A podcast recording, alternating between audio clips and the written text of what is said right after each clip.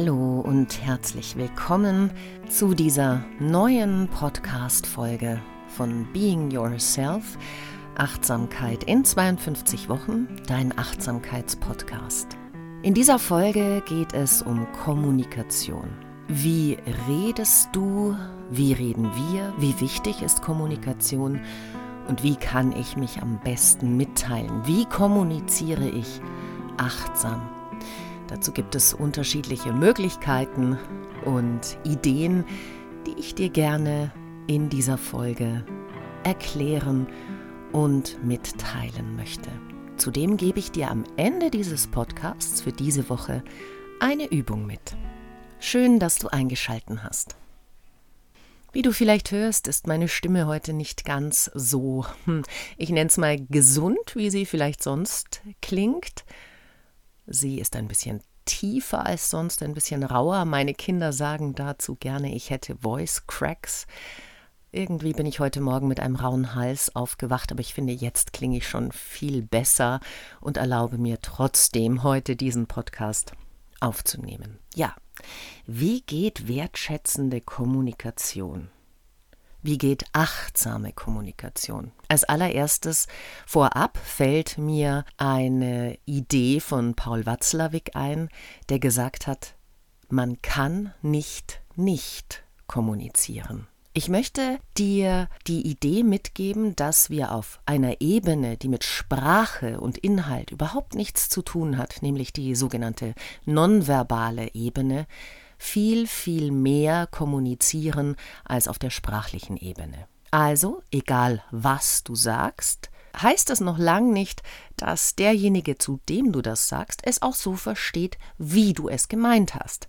Und dann ist der zweite Schritt zu schauen, wie hast du es denn gesagt? Mit welcher Körperhaltung, mit welcher Wortwahl, mit welcher Tonwahl, mit welcher Modulation? Und um ein paar Prozentzahlen zu bedienen. Wir kommunizieren 80 Prozent auf nonverbaler Ebene und nur 20 Prozent auf einer verbalen, inhaltlichen Ebene. Also lange bevor du ein Wort benutzt, hast du schon kommuniziert. Das möchte ich als erstes vorab dir mitgeben. Ja, was ist wertschätzende Kommunikation? Wichtig ist, dass es ein echter Austausch ist, dass wir ohne Wertung und empathisch dem anderen gegenüber sitzen, gegenüberstehen, unser Gegenüber wahrnehmen, ohne vorschnelle Schlüsse zu ziehen über das, was er entgegnet oder was wir meinen entgegnet zu bekommen, egal ob er dabei spricht oder nur das Gesicht verzieht zum Beispiel. Es geht darum, sich mit dem anderen zu verbinden und, ja, und das ist vielleicht die schwierigste Aufgabe, ganz, ganz ehrlich zu sein.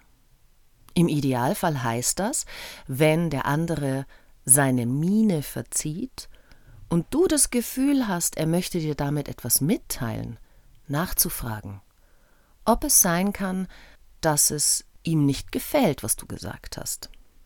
Also um einen echten Austausch zu bekommen, auch Erfolgskontrolle durchzuführen. Das heißt, bist du erfolgreich mit deinen Interpretationen und Bewertungen deines Gegenübers. Und das kannst du nur erfahren, wenn du den anderen wirklich ehrlich und authentisch fragst und wenn du im Vorfeld sehr empathisch und offen ihm gegenüber stehst und ihn wahrnimmst. Kommunikation ist nicht einfach. Wann trauen wir uns schon, den anderen zu fragen, was er wirklich meint?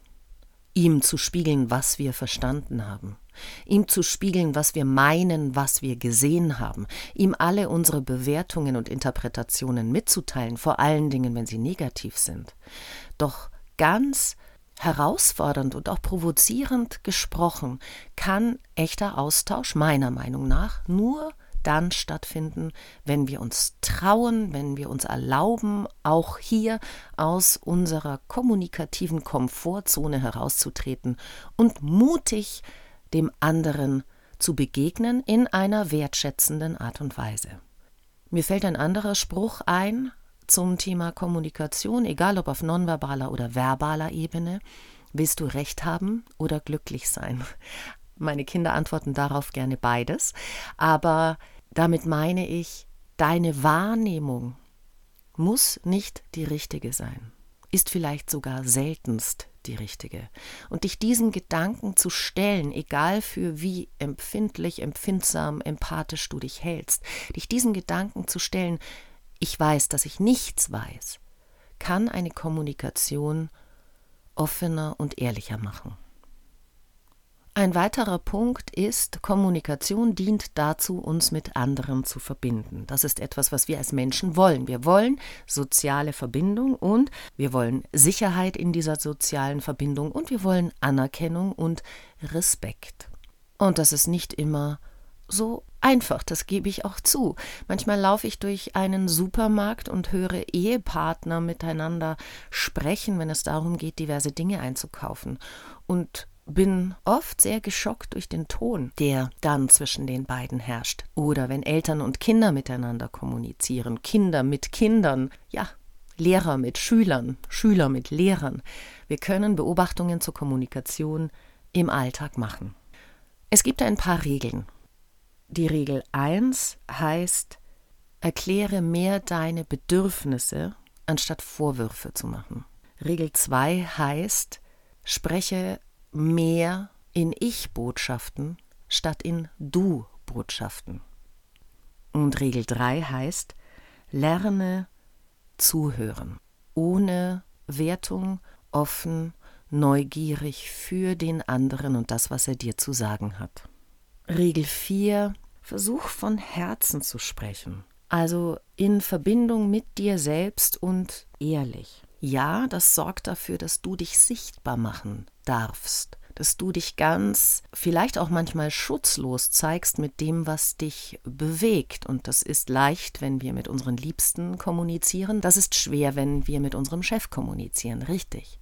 Und trotzdem glaube ich, dass das der Weg ist. Des Weiteren möchte ich dir von heute noch ein Kommunikationsmodell mitgeben, mit dem du in der kommenden Woche üben darfst, nämlich das sogenannte Vier-Ohren-Modell von Friedemann Schulz von Thun, ein Kommunikationswissenschaftler. Vielleicht hast du dieses Vier-Ohren-Modell auch schon mal gehört. Ich möchte es zeitgleich erweitern in das Vier-Schnäbel-Modell. Denn es ist so, dass wir mit vier Schnäbeln sprechen, genauso wie wir mit vier Ohren hören.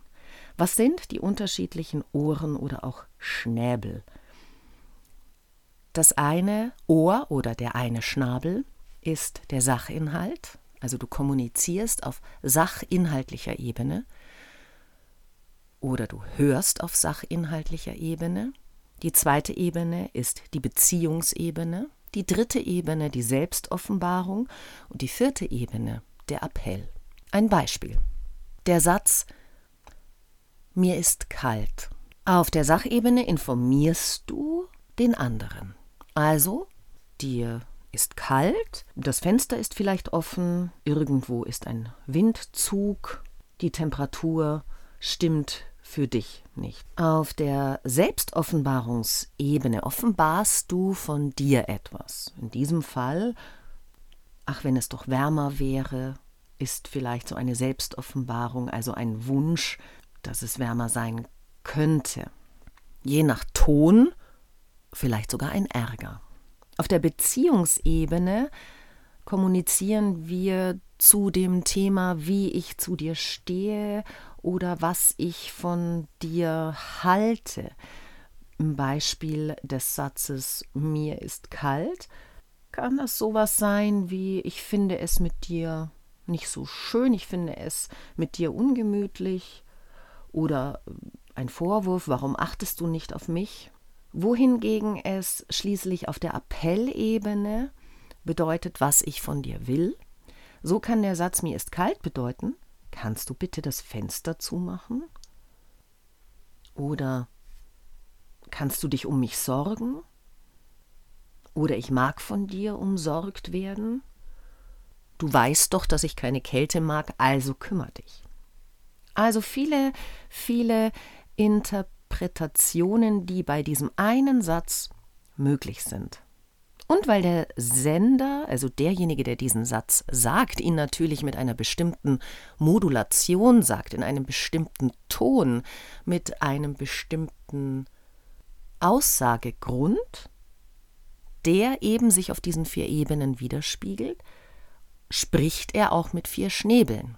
Also derjenige, der diesen Satz sagt, spricht entweder auf der Sachebene oder auf der Selbstoffenbarungs- oder auf der Beziehungs- oder auf der Appellebene. Und der, der diesen Satz empfängt, wiederum empfängt ihn auf einem dieser vier Ebenen, die wiederum mit der Ebene desjenigen, der diesen Satz gesagt hat, nichts zu tun haben muss, weil er seine eigenen Interpretationsschienen hat, auch seine eigenen Muster, in denen er vielleicht agiert nicht einfach, aber wunderbar zu üben. So möchte ich dich einladen, in dieser Woche zu üben, wach mit diesem Modell zu agieren. Das heißt, du kennst jetzt die vier Ebenen, Sachebene, Selbstoffenbarung, Beziehung, Appell und hör dir doch in dieser Woche einmal ganz besonders gut zu. Auf welcher Ebene äußerst du dich am ehesten? Und auf welcher Ebene interpretierst du am ehesten? Und im Idealfall tauschst du dich mit deinem Gegenüber darüber aus. Zu dieser Übung möchte ich dich einladen und ich bin ganz, ganz gespannt, was du erfährst in dieser Woche über deine Art des Sprechens oder des Hörens und freue mich wie immer ganz riesig über Rückmeldungen, zum Beispiel über meine Homepage simoneschatz.de, über unsere Facebook-Gruppe oder natürlich auch ganz persönlich simone.schatz.t-online.de. Viel Spaß beim Üben und in der kommenden Woche kümmern wir uns dann um die sogenannte gewaltfreie Kommunikation. Schön, dass du zugehört hast. Danke und eine gute Zeit. Ich hoffe, dass dir diese Podcast-Folge von Being Yourself, dein Podcast zum Thema Achtsamkeit in 52 Wochen, gefallen hat. Wenn du Fragen und Anregungen hast, dann gehe auf meine Homepage www.simoneschatz.de. Dort findest du auch die Übungen zur Woche zum Download. Ich freue mich sehr über Kontakt mit dir. Und wenn du möchtest, dass ich in einer Folge ein ganz bestimmtes Thema behandle, dann kannst du dort unter Kontakt auch deine Idee hinterlassen. Ich hoffe, dass du dir bis zum nächsten Mal eine gute Zeit machst. Tschüss!